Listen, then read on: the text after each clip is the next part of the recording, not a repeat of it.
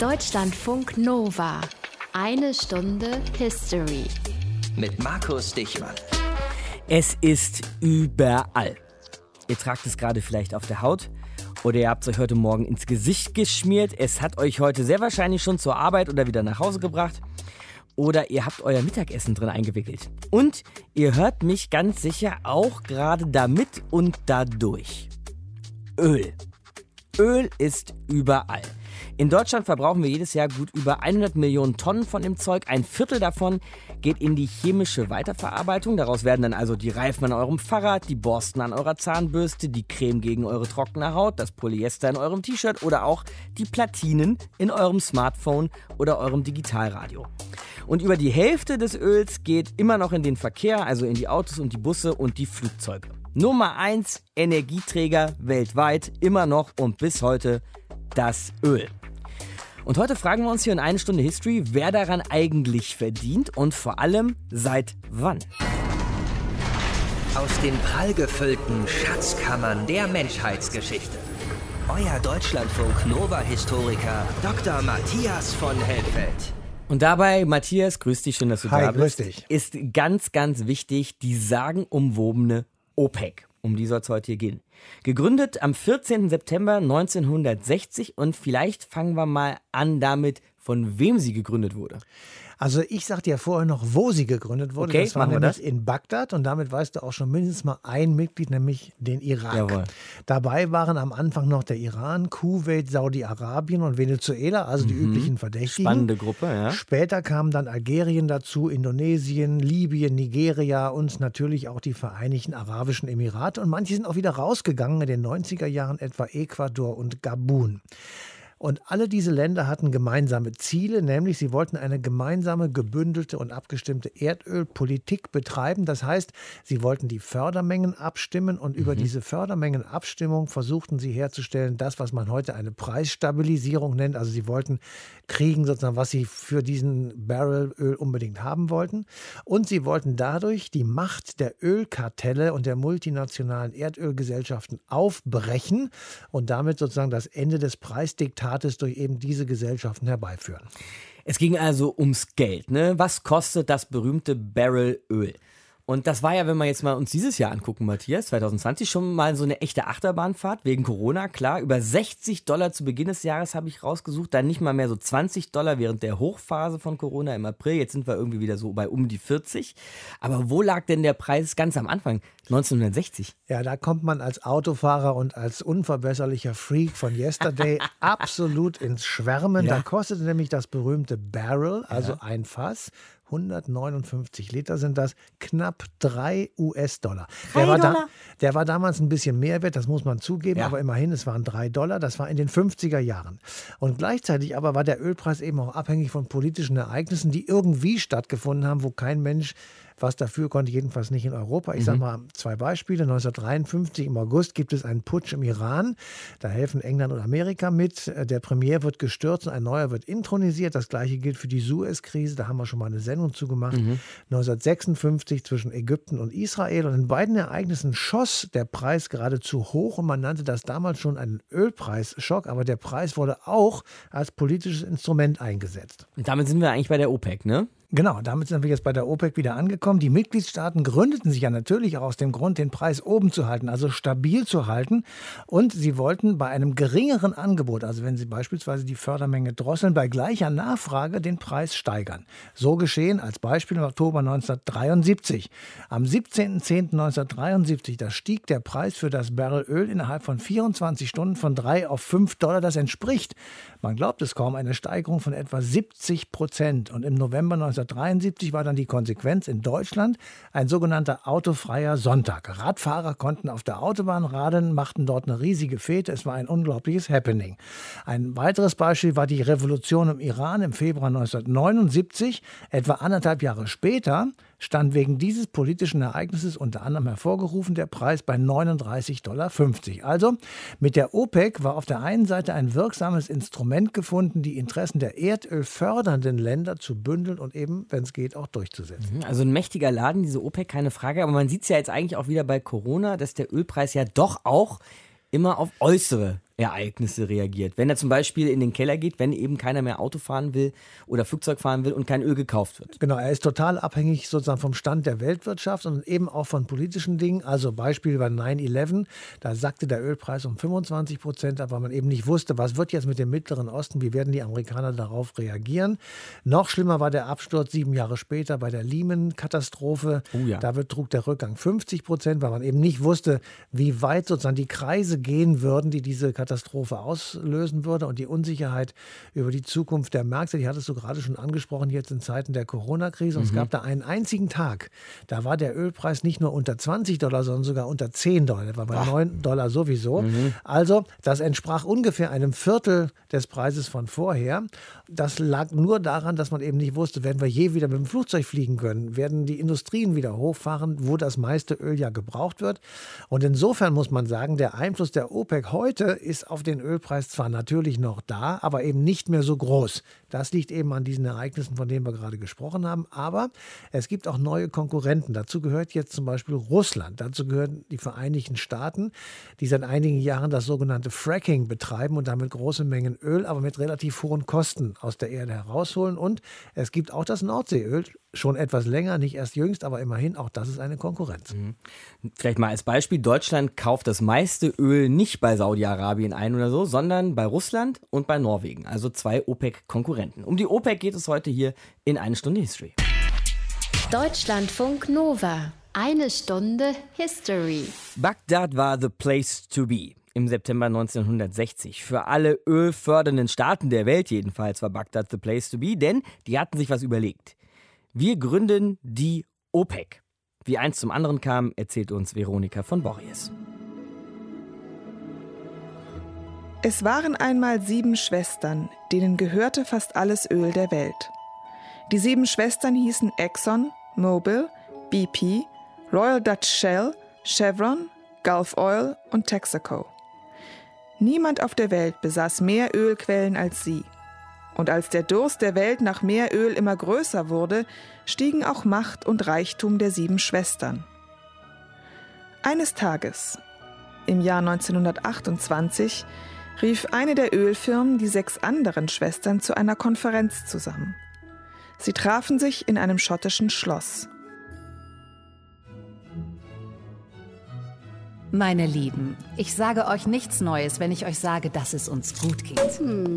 Oh ja, kann man so sagen. Aber es ist doch so, dass wir uns gegenseitig eine Menge Ärger machen. Weiß nicht, wovon du redest. Nein? Dann will ich es euch sagen. Ich rede von dem unseligen Streit, liebe Mobil, den du dir mit Shell in Indien um ein paar Schürfrechte lieferst. Und ihr zwei seid nicht die Einzigen. Ich rede von dem albernen Preiskampf auf dem Weltmarkt. Ich rede, meine Lieben, von Konkurrenz. Belebt doch das Geschäft. Wahrscheinlicher ist, dass sie uns eine ganze Menge Geld kostet. Hier ist mein Vorschlag. Wir lassen das mit der Konkurrenz sein. Ein für alle Mal. Klar, damit du die besten Preise kriegst. Damit wir alle die besten Preise kriegen. Es wird so laufen. Wir teilen uns die Welt untereinander auf. BP zum Beispiel kriegt den Iran und da funkt ihr ab jetzt keine mehr dazwischen. Dafür hält sich BP dann auch aus anderen Märkten raus. Ja, ich bin nicht überzeugt. Ich war ja auch noch nicht fertig, meine Liebe. Teil 2 der Abmachung ist, dass wir uns auch beim Preis und vor allem bei den Fördermengen absprechen. Damit immer nur so viel Öl auf dem Markt ist, dass wir dafür auch einen anständigen Preis kriegen. Hübscher Plan. Leider illegal. Legal, illegal, egal. Ich habe nachgefragt. Wir haben die Unterstützung unserer Regierung. Und ihr kriegt sie auch. Ich sehe da kein Problem. Fünf von uns kommen aus den USA, die beiden anderen, Shell und BP, sind aus verbündeten Ländern. Die haben doch alle ein Interesse daran, dass wir den Ölmarkt kontrollieren und nicht zum Beispiel die Sowjets. Oder dass irgendwelche Scheichs oder Stammesfürsten auf die Idee kommen, ihr Öl selbst zu vermarkten. Also, gut, ich bin dabei. Lasst uns unterschreiben, Schwestern. Und so kam es und so blieb es. 22 Jahre lang.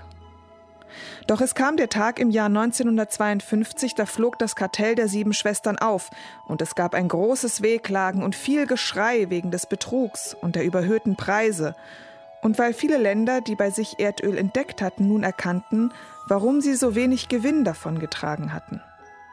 Fünf Länder aber, Venezuela, der Iran, der Irak, Kuwait und Saudi-Arabien dachten bei sich, Aha, So ist das also. Die fünf ärgerten sich schon seit langem über die sieben Schwestern. Und schon seit langem hatten sie den Eindruck, dass sie vom Westen unfair behandelt und ausgebeutet wurden. Also berieten sie sich, wie sie die Macht der sieben Schwestern brechen könnten, wie sie selbst über die Preise für ihr Öl bestimmen könnten.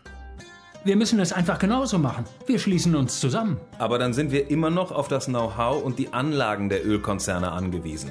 Das schon. Aber die Schwestern brauchen uns ja auch. Eben. Und wenn wir uns zusammentun, dann können sie uns nicht mehr einzeln über den Tisch ziehen. Dann können wir auch Bedingungen diktieren. Ich würde mal sagen, am Ende bleibt mehr in unserer Staatskasse. Und das ist, was zählt. Genau. Der Westen mit seinen Kolonialbeamten und seinen Unternehmen hat uns lange genug ausgebeutet. Jetzt ist Schluss damit. Zuerst einmal werden wir Steuern nehmen bei den Ölfirmen. Und dann natürlich müssen wir mehr Mitglieder finden. Wir sind doch wohl nicht die einzigen Länder mit Erdöl, die sich das nicht mehr bieten lassen wollen. Und als sie so gesprochen hatten, schlossen sie sich am 14. September 1960 zu einem eigenen Kartell zusammen. Doch es dauerte noch einmal 13 Jahre, bis das neue Kartell seine Macht wirklich zeigen konnte. 13 Jahre lang suchten sie neue Mitglieder und versuchten gegen den erbitterten Widerstand der sieben Schwestern mehr Steuern zu kassieren. Dann aber, 1973 gab es Krieg zwischen Israel und den arabischen Staaten. Und viele dieser Staaten ärgerten sich, dass der Westen Israel unterstützte. Es war die erste Gelegenheit für das neue Kartell, seine Macht zu zeigen. Es reduzierte seine Fördermengen um 5 Prozent. Und die Welt lernte den autofreien Sonntag kennen und merkte sich den Namen des neuen Kartells. OPEC, die Organisation Erdöl exportierender Länder. Die Gründung der OPEC vor 60 Jahren, die Geschichte hatte Veronika von Borries. Die Idee ist ja brillant wie simpel. Mache ich den Hahn nämlich einfach mal zu, dann lecken sich die Leute nach dem Zeug die Finger und der Preis geht logischerweise nach oben. Soweit vielleicht erstmal ganz knapp zusammengefasst die Logik der OPEC. Aber uns würde jetzt auch mal interessieren, wie das Ganze eigentlich vorher funktionierte. Und das besprechen wir mit Andreas Goltau, Politikwissenschaftler und Autor eines Buches mit dem schlichten Titel Die OPEC. Grüße Sie, Herr Goltau. Schönen Tag. Sagen Sie, kennen Sie den genialen Film There Will Be Blood? Auf jeden Fall, ein großartiger Film. Ja, ich fasse mal ganz kurz zusammen für alle, die den Film nicht kennen. Anfang 20. Jahrhundert, 1910, Kalifornien, da stößt ein junger Typ auf Öl und wird vom armen Schürfer zum millionenschweren Ölmagnat, der die Welt in seinen Händen hält und sie auspresst. Hat das Ölbusiness am Anfang tatsächlich so funktioniert, so im Sinne von, wer findet, dem gehört's? In den USA auf jeden Fall. Mhm. Denn in den USA ist es so, dass die Subsoil Resource Rights, wie man sie dort nennt, also die Rechte an den Ressourcen, die unter der Erde liegen, bei demjenigen sind, der das Land besitzt. Die USA gehörten nun aber nicht zu den Gründungsstaaten der OPEC. Iran, Saudi-Arabien oder Venezuela oder so waren da dabei. Wie war das bei denen? Wie lief da vorher Ölförderung und auch der Verkauf von Öl? Der Ölmarkt in den 50ern, 60ern, 70ern war vollkommen anders aufgestellt als heute. Wir hatten einen Markt, in dem eine Handvoll westlicher privater Ölfirmen, die sogenannten Seven Sisters, die Produktion, die Raffinierung und den Vertrieb organisiert haben. Man kennt die heute unter dem Namen Shell, ExxonMobil oder Chevron. Das waren integrierte Ölfirmen. Das heißt, sie kontrollierten die gesamte Wertschöpfungskette vom Bohrloch bis zur Tankstelle. Wow. Und das erlaubte denen halt auch, Angebot und Nachfrage in Balance zu halten. Und da kommt jetzt die OPEC ins Spiel. Die wollen genau das wahrscheinlich unterbinden. Genau da kommt die OPEC ins Spiel, denn äh, die, die OPEC-Staaten hatten einen guten Grund, sich zu organisieren. Sie wollten eine stärkere Beteiligung an den Einnahmen aus den Ressourcen. Sie wollten ein Selbstbestimmungsrecht in der Ausbeutung ihrer Ressourcen. Das gehörte ihnen. Sie wollten mitreden dabei. Und natürlich ging es da auch ein bisschen um industrielles Know-how, um Entwicklung, um nationale Entwicklung. Die hatten in der Tat handfeste Gründe zu sagen, die internationalen Ölfirmen, die IOCs, die Seven Sisters, die müssen raus. Das ist ja eigentlich auch ein hehrer Gedanke, oder Herr Goldtau? Den Rohstoff und die Gewinne aus diesem Rohstoff nicht irgendwelchen Geschäftsleuten überlassen, sondern dem eigenen, neu entstandenen Staat eigentlich zugutekommen lassen. Das ist in der Tat so. Gleichzeitig ist es allerdings nicht ganz so einfach, dass man sagt, naja, in dem Moment, in dem wir jetzt die Produktion an uns reißen, gehören uns die Einnahmen. Denn in dem Moment breche ich natürlich diese vertikale Integration auf. Mhm. Jetzt breche ich da in der Mitte einfach das auf und sage, alles beim Bohrloch gehört der einen Seite und die Tankstelle gehört den anderen. Damit bekomme ich ein Problem, denn ich muss diesen Match herstellen, diese Verbindung zwischen beiden. Und das ist etwas, das in dem Moment, in dem die OPEC gegründet wurde, nicht mehr gegeben war. Dafür brauchte man dann Mechanismen. Mechanismen wie Handelshäuser, wie Terminkontrakte, Finanzprodukte, Dinge, die letzten Endes Risiko gemanagt haben. Und damit wird die Sache halt deutlich komplizierter, als nur zu sagen, naja, ich nehme jetzt den Preis und sage, den schraube ich jetzt nach oben und die anderen müssen halt zahlen. So einfach ist es halt dann doch nicht. Wird das System damit auch anfälliger? Ja, wie man es nimmt. Also am Anfang ist es natürlich anfällig, wenn man so will. Äh, das, was wir in den 70er Jahren gesehen haben, 1973 zum Beispiel, als die OPEC die Preise für Öl verdreifacht hat, kann man sagen, der, der Markt war anfällig. Anfällig deshalb, weil halt eine Seite es geschafft hat, den Markt dominant in eine Richtung zu drücken. Aber in dem Moment, in dem das einmal passiert ist, entwickeln sich Mechanismen, die dieses Risiko erlauben zu managen. Also zum Beispiel eben der Finanzmarkt, Terminkontrakte, Handelshäuser, die es äh, möglich machen, diese Risiken am Markt zu managen. Und dazu kam natürlich was anderes. In dem Moment, in dem ich einmal so einen Schock habe, in dem Moment werden sich andere Mitbewerber auf den Markt begeben und sagen, da will ich jetzt etwas von diesem Kuchen abhaben. Der Preis geht nach oben, toll. Ich werde jetzt auch zum Produzenten. Das haben die Russen gemacht, beziehungsweise die Sowjets zum Beispiel, die mhm. stiegen in den 70er und 80er Jahren dann zu einem sehr, sehr, sehr großen Ölförderer auf und haben dann der OPEC angefangen, Konkurrenz zu machen. Also am Anfang ja, in der Tat, ähm, es gibt, es gibt ein Risiko am Markt, aber mittelfristig wird es dann ausbalanciert durch Mechanismen, mehr Wettbewerber und auf einmal ist der Markt deutlich stabiler, als er es vorher war, aber nicht unbedingt besser im Sinne dessen, was die OPEC eigentlich erreichen wollte. Ist denn eigentlich die OPEC gemessen an ihren Zielen ein Erfolg? Im ersten Moment klang es ja gerade wie, ja, schon, hat den Markt irgendwie stabilisiert, den Ölmarkt. Es hängt ein bisschen davon ab, wie man Erfolg definiert. Letzten Endes hat die OPEC dasselbe Problem wie die Seven Sisters vorher. Sie müssen den Markt managen, sie müssen seine Volatilität managen, sie müssen die Risiken managen. Und das ist eine ziemlich schwierige Aufgabe, wie wir gesehen haben. Es gibt Mechanismen, die haben relativ wenig mit dem Angebot und Nachfrage auf dem Markt als solchen zu tun, sondern mit externen Schocks, mit Wirtschaftskrisen und mit anderen Dingen oder technologischen Fortschritten wie die Schieferölförderung in den USA. Und das sind alles Dinge, die muss halt der dominante Anbieter, in dem Moment die OPEC, managen. Aber da habe ich auch manchmal Bauchschmerzen, weil ich denke mir, na klar, vor der OPEC, da war das Öl und waren die Gewinne dann eben in Hand der Seven Sisters, wie sie genannt haben, diese sieben riesigen Unternehmen, die heute auch noch tierisch reich sind. Und jetzt bauen sich aber zum Beispiel Familien wie das saudische Herrscherhaus diese riesigen Hochhäuser und unfassbare Paläste. Also zu größerer, na sagen wir mal, Fairness oder Gerechtigkeit hat es ja auch nicht unbedingt geführt. Ich glaube nicht, dass man den Ölmarkt unbedingt unter den Gesichtspunkt Fairness betrachten kann. Der Ölmarkt ist ein Markt, da werden Renten abgeschöpft und je nachdem, wie der Markt organisiert ist, fließen die Renten auf die eine oder andere Seite ähm, in der Wertschöpfungskette. Das ist schlicht Tatsache. Und was wir auch machen, ist, ja, und das vergisst man ja sehr häufig, wir versuchen ja auch in den westlichen Ländern, vor allem in den außerhalb der USA, den importabhängigen Ländern, einen Teil dieser Wertschöpfung abzugreifen, indem wir zum Beispiel hohe Steuern auf Öl und Ölprodukte erheben. Mhm. Das heißt, wir greifen auch einen guten Teil dieser Rente ab. Ich glaube, was vor allem wichtig ist zu sehen, das geht ein bisschen von der Gerechtigkeit weg hin zur Frage der Generationengerechtigkeit. Das Problem an diesem Reichtum und an den Einnahmen, die mit dem Öl verbunden sind, liegt halt darin, dass sie starke Pfadabhängigkeiten generieren. Das heißt also Staaten, die einmal in den Genuss dieser Öleinnahmen kamen, richten ihre Wirtschaftsstruktur darauf aus, dass diese Öleinnahmen auch weiterhin fließen. Und damit kommen sie nicht mehr raus. In der Wissenschaft nennen wir das Lock-in, ein mhm. sogenannter Lock-in-Effekt.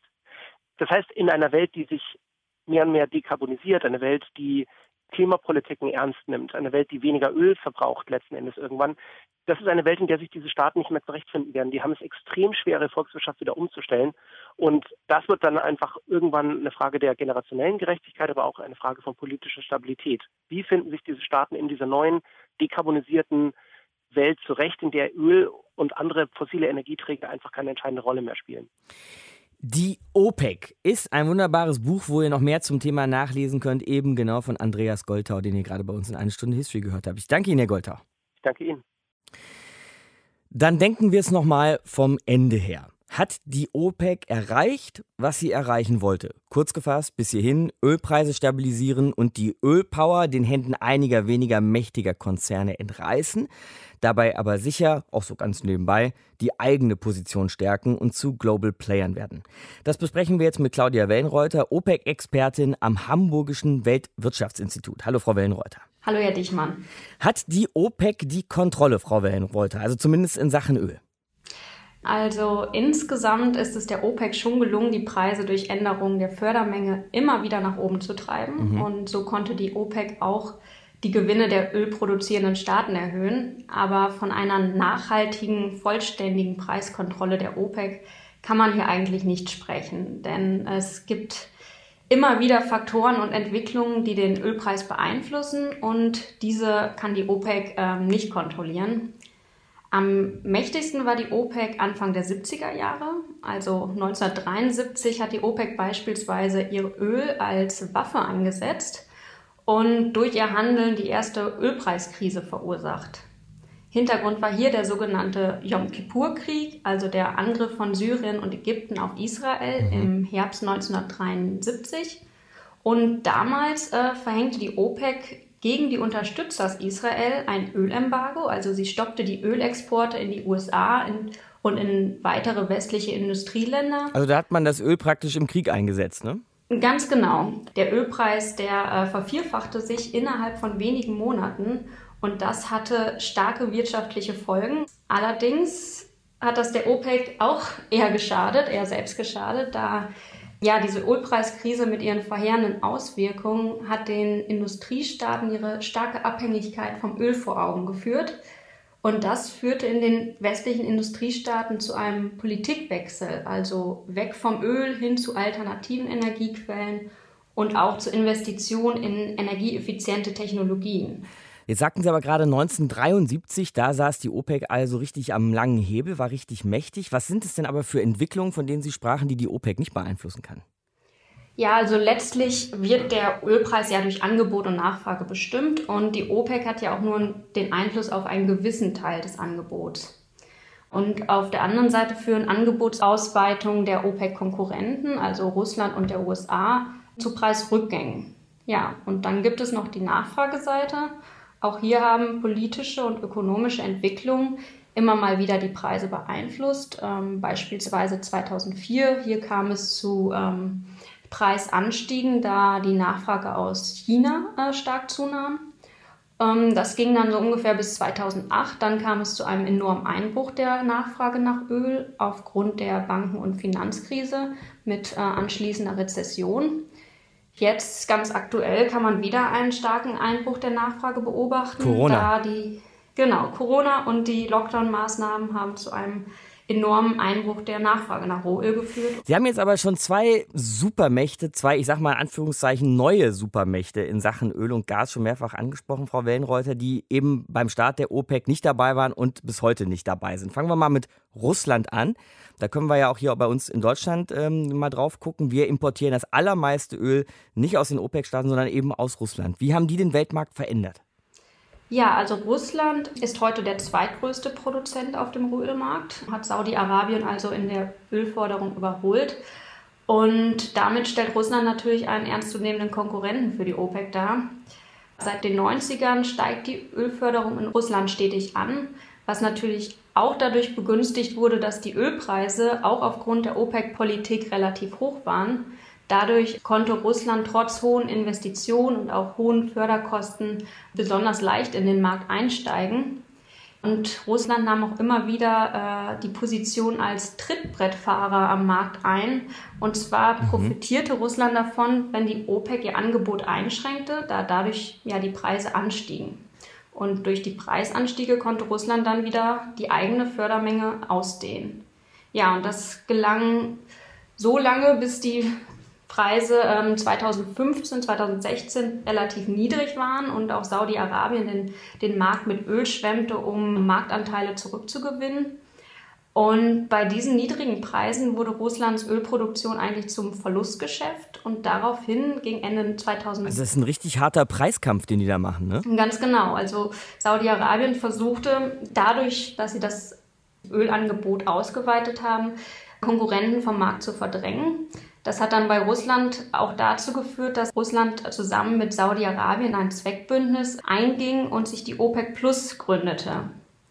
Das Problem ist allerdings, dass sich Russland und Saudi-Arabien auch nicht immer einig sind und es immer wieder zu Unstimmigkeiten kommt. Und das hat jetzt auch wieder die Corona-Krise gezeigt. Ähm, die Preise sind ja extrem gefallen aufgrund der Lockdown-Maßnahmen, aber Russland und Saudi-Arabien konnten sich nicht auf Fördermengenkürzungen einigen, um die Preise wieder zu stabilisieren, sodass es jetzt ganz aktuell zu einem Preiskrieg kam zwischen Saudi-Arabien und Russland. Beide erhöhten ihre Förderung, obwohl die Preise so niedrig waren und die Preise fielen natürlich noch stärker. Jetzt letztendlich konnten sich die beiden Staaten an Ende April dann doch noch einigen und haben eine Förderkürzung von einem historischen Ausmaß ähm, ja, durchgebracht.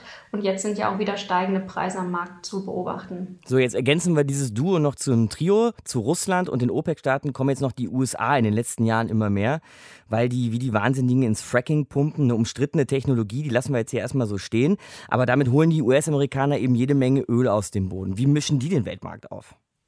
Ja, die starke Ausweitung der Schieferölproduktion der USA in den letzten Jahren hat natürlich ebenfalls zu einem starken Bedeutungsverlust der OPEC geführt. Mhm. Die USA ist heute auf Platz 1 der größten Ölproduzenten, noch vor Russland und auch vor Saudi-Arabien. Und ähnlich wie bei Russland ist auch hier wieder der Trittbrettfahrereffekt zu beobachten. Und eigentlich macht das Auftreten der USA am Ölmarkt die Politik der OPEC nahezu wirkungslos. Denn Sobald die OPEC ihr Angebot verknappt und die Preise hochtreibt, profitiert davon die USA und steigert ihre eigene Fördermenge. Und das führt dann wieder zu einem Ölpreisrückgang. Ja, und schaden kann die OPEC der USA eigentlich nur damit, das Ölangebot auszuweiten, um so niedrige Preise zu erzeugen, ähm, für die sich das Fracking nicht mehr lohnt. Und erschwerend kommt noch für die OPEC dazu, dass die USA, dass es der immer weiter gelingt, die relativ hohen Kosten für das Fracking zu senken und auch in der Lage ist, sehr flexibel auf Preisänderungen mit Anpassung der Fördermenge zu reagieren. Ja, und das macht die Sache für die OPEC natürlich doppelt schwer. Sagt Claudia Wellenreuter vom Hamburgischen Weltwirtschaftsinstitut hier bei uns in einer Stunde History. Frau Wellenreuter, vielen Dank. Ja, gerne. Unterschiede in der Wahrnehmung haben wir ja alle. Ne? Jeder sieht die Welt ein bisschen anders. Matthias und ich natürlich auch. Und das habe ich zum Beispiel in der Vorbereitung zu dieser Sendung gemerkt, Matthias. Da legen wir dann ja so gemeinsam Notizen an für unsere Gespräche. Und da hast du geschrieben, du kennst Öl noch als Schmierstoff für die Weltwirtschaft oder Öl als schwarzes Gold, aus dem die Träume der Moderne sind. Sehr schöne Zitate. Aber jetzt kommen wir mal zu den Unterschieden, weil ich kenne Öl vor allem als schwarzen Tod nicht als schwarzes Gold, wenn Öltanker auslaufen oder wegen Öl Krieg geführt wird. Also man sieht, das Öl hat einen Imagewechsel gemacht, ne? durchgemacht. Absolut. Und ähm, die beiden Extreme, die du gerade genannt hast, die sind auch genau richtig. Früher gab es tatsächlich ab und zu Meldungen, neue Ölfelder gefunden, da liegen so und so viele Milliarden Liter irgendwo wow. unter der Erde. Alles freute sich. Das bedeutete natürlich sofort ultimativen Reichtum für die Förderländer, aber eben auch Abhängigkeiten bei sinkenden Preisen. Und das kommt wirklich, man denkt das nicht, aber Saudi-Arabien beispielsweise hat erst vor zwei Jahren die Mehrwertsteuer eingeführt. Bis dahin Wahnsinn. gab es das gar nicht. Und danach musste diese Mehrwertsteuer von unglaublichen 5 auf 15 Prozent erhöht werden. Gleichzeitig wurde das Benzin teuer pro Liter von 25 Cent auf 45. Also alles Preise, die im Grunde genommen Subventionspreise mhm. waren, weil das Land eben so viel eingenommen hat über das Öl. Da kriegt der deutsche SUV-Fahrer feuchte Augen, ne? Ja, aber eben, man muss jetzt tatsächlich sagen, das lässt sich auf die Dauer gesehen so leicht nicht mehr durchsetzen. Mhm. Dauerhaft stabile und möglicherweise auch leicht steigende Preise, die sind nicht mehr die Regel, sondern die sind möglicherweise mal phasenweise da, aber sie werden eben durch Dellen abgelöst. Das hat natürlich auch alles mit unseren veränderten Vorstellungen von Ökologie und Umweltschutz zu tun. Ne? Unbedingt. Und das ist auch gut so, weil ich nämlich keiner bin, der daran hängt, an dem goldenen Traum sozusagen. Aber ich will mal bei Saudi-Arabien bleiben. Ähm, die haben 2016, also vor gerade mal vier Jahren, die Vision 2030 auf die Schiene gesetzt. Da wollen sie weg vom Öl und Gas. Und im Moment ist es so, dass das Bruttosozialprodukt von 47 Prozent durch diese beiden Ressourcen getragen wird, dann mhm. sollen es nur noch 11 Prozent sein. Okay. Sie werden und tun es auch bereits hohe Investitionen in Photovoltaik. Und sie haben sich vorgenommen, bis 2030 Photovoltaik-Weltmarktführer zu sein und insgesamt ein Viertel des weltweiten Energiebedarfs dann aus Sonnenenergie zu decken. So, dafür brauchen sie natürlich immense Summen Geld, dafür werden Steuer erhöht, dafür werden aber auch Anteile verkauft an staatlichem Ölkonzern, also an dem berühmten Saudi Aramco. Und man kann sehen, das Ende des Ölbooms naht, das sehen auch die erdölfördernden Länder selber und sie bauen an Alternativen. Also wenn Saudi-Arabien anfängt am Öl zu drehen, dann ist wahrscheinlich wirklich höchste Zeit. Eine Stunde History hier. Na dann die Frage, Leute, ob wir das Zeug eigentlich noch brauchen. Öl hat sicher einen Image-Schaden, 60 Jahre nach der Gründung der OPEC. Unser Ausgangspunkt heute mit Öl heizen oder mit Öl Strom gewinnen ist sicher auch auf dem Rückzug. Aber auf der anderen Seite sehe ich immer noch fast nur Autos, die mit Benzin oder Diesel durch die Gegend fahren. Also, wie viel Öl braucht es noch, um die Wirtschaft geschmeidig am Laufen zu halten? Fragen wir Kirsten Westphal von der Stiftung Wissenschaft und Politik in Berlin, die sich mit der Geopolitik der Energiewende beschäftigt. Hallo, Frau Westphal. Grüße, Herr Dichmann. Von heute auf morgen kalter Entzug, kein Öl mehr einkaufen auf dem Weltmarkt, Frau Westphal. Stelle ich mir schwierig vor. Ja, ist es in der Tat. So schnell können wir nicht umstellen. Das sehen wir ganz deutlich. Das heißt, welche Rolle spielt Öl noch für uns heute? Also wir dürfen es nicht vergessen, trotz allen Abgesangs ist Öl immer noch der wichtigste Energieträger mit über einem Drittel im Energiemix. Und wir haben auch im letzten Jahr gesehen, dass wir mehrfach die Schallmauer von 100 Millionen Barrel am Tag Verbrauch durchbrochen haben. Also vor der Corona-Krise muss man deutlich sagen, haben wir Rekorde gerissen. Mhm.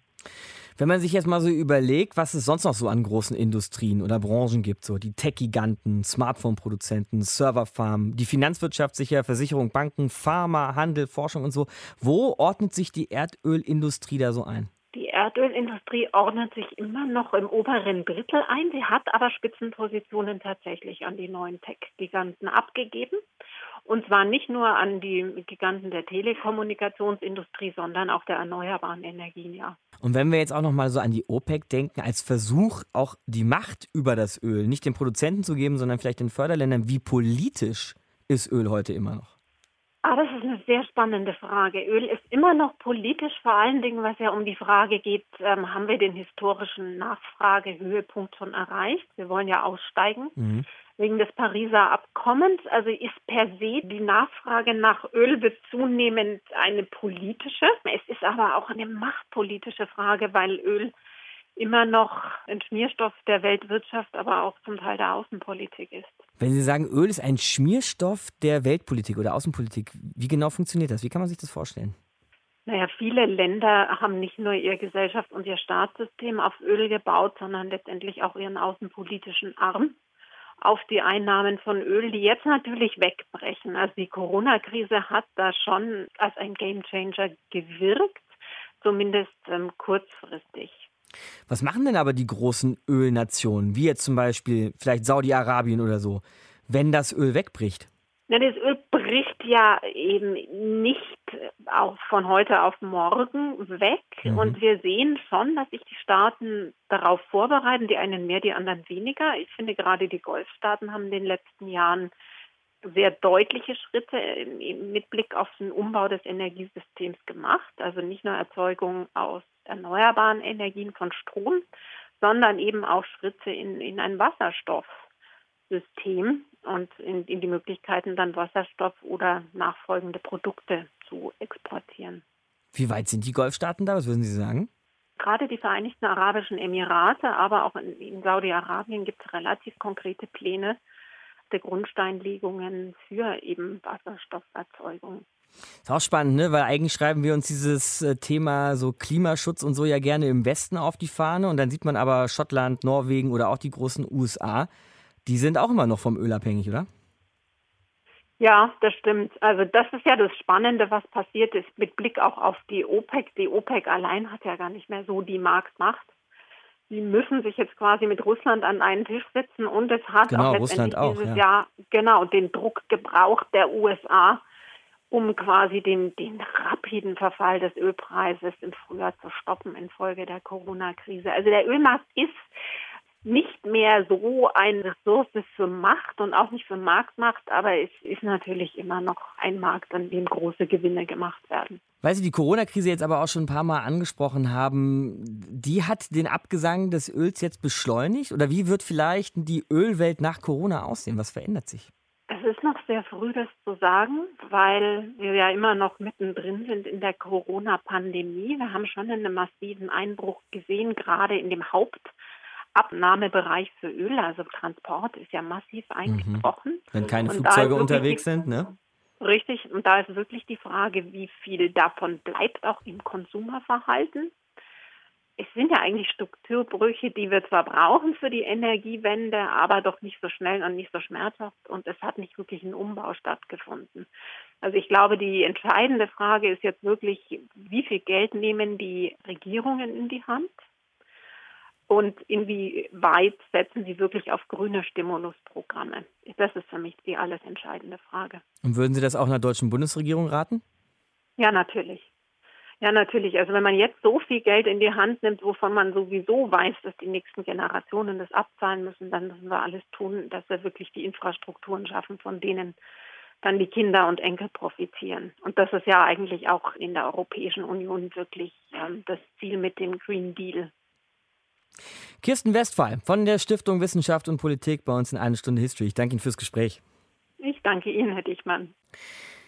Also dann nochmal zurück zum Anfang, denn wir fahren damit, wir fliegen damit und wir tragen es sogar auf der Haut, das Öl. Aber Matthias, das jetzt zum Ende von eine Stunde History, zumindest in Sachen Strom, Elektrizität, Energieversorgung, ne, da kommen wir langsam runter von dem Trip.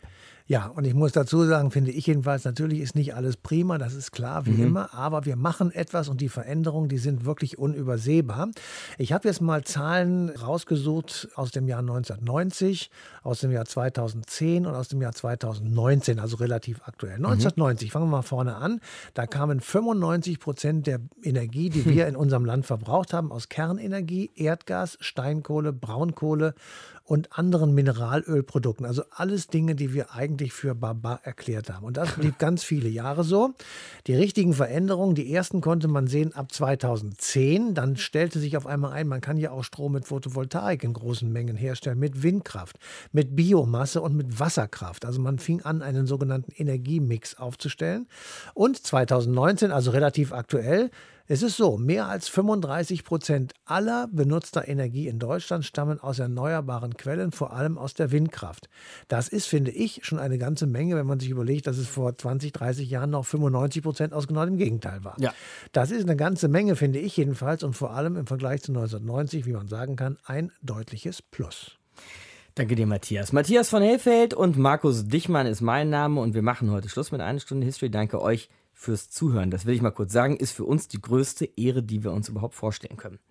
Und ich sage euch noch fix, dass es nächstes Mal ums Oktoberfest geht hier bei uns. Das Oktoberfest kann nämlich noch deutlich Schlimmeres als Corona erleben, weswegen es dieses Jahr ja abgesagt wurde. Nee, es hat schon deutlich Schlimmeres erlebt, vor 40 Jahren nämlich, 1980, beim rechtsextremen Terroranschlag auf das Oktoberfest. Das dann nächstes Mal. Bis dahin, eine schöne Woche euch.